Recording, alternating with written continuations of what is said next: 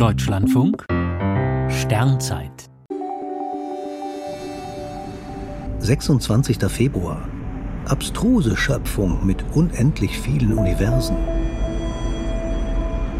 Was in den Tiefen des Kosmos zu sehen ist, Sterne, Gasnebel, Galaxien und so weiter, gehört alles zu unserem Universum.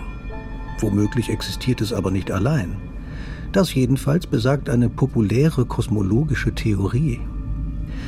Ein Religionslehrer aus Datteln fragte, ob es mehrere Universen geben könnte oder ob bei uns die Bedingungen so einzigartig seien, dass wir allein sind.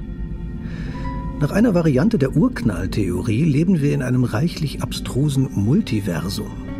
Demnach sind unmittelbar nach dem Urknall viele weitere Universen aufgeplatzt, aus denen wiederum ständig neue hervorgehen. Laut der Multiversum-Theorie gibt es unzählige Paralleluniversen. In ihnen passiert alles, was irgendwie denkbar ist, und zwar unendlich oft.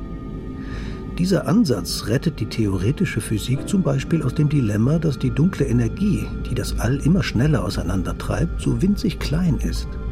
Nach den mathematischen Modellen müsste sie unfassbar viel größer sein.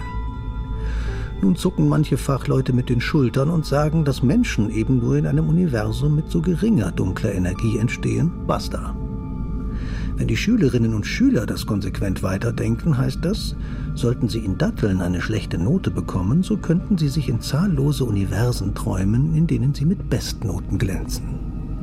Ob das für die jungen Leute wirklich ein Trost ist, ist wohl eher zweifelhaft. Vielmehr werden sie feststellen, eine Theorie, die alles möglich macht, erklärt in Wirklichkeit nichts.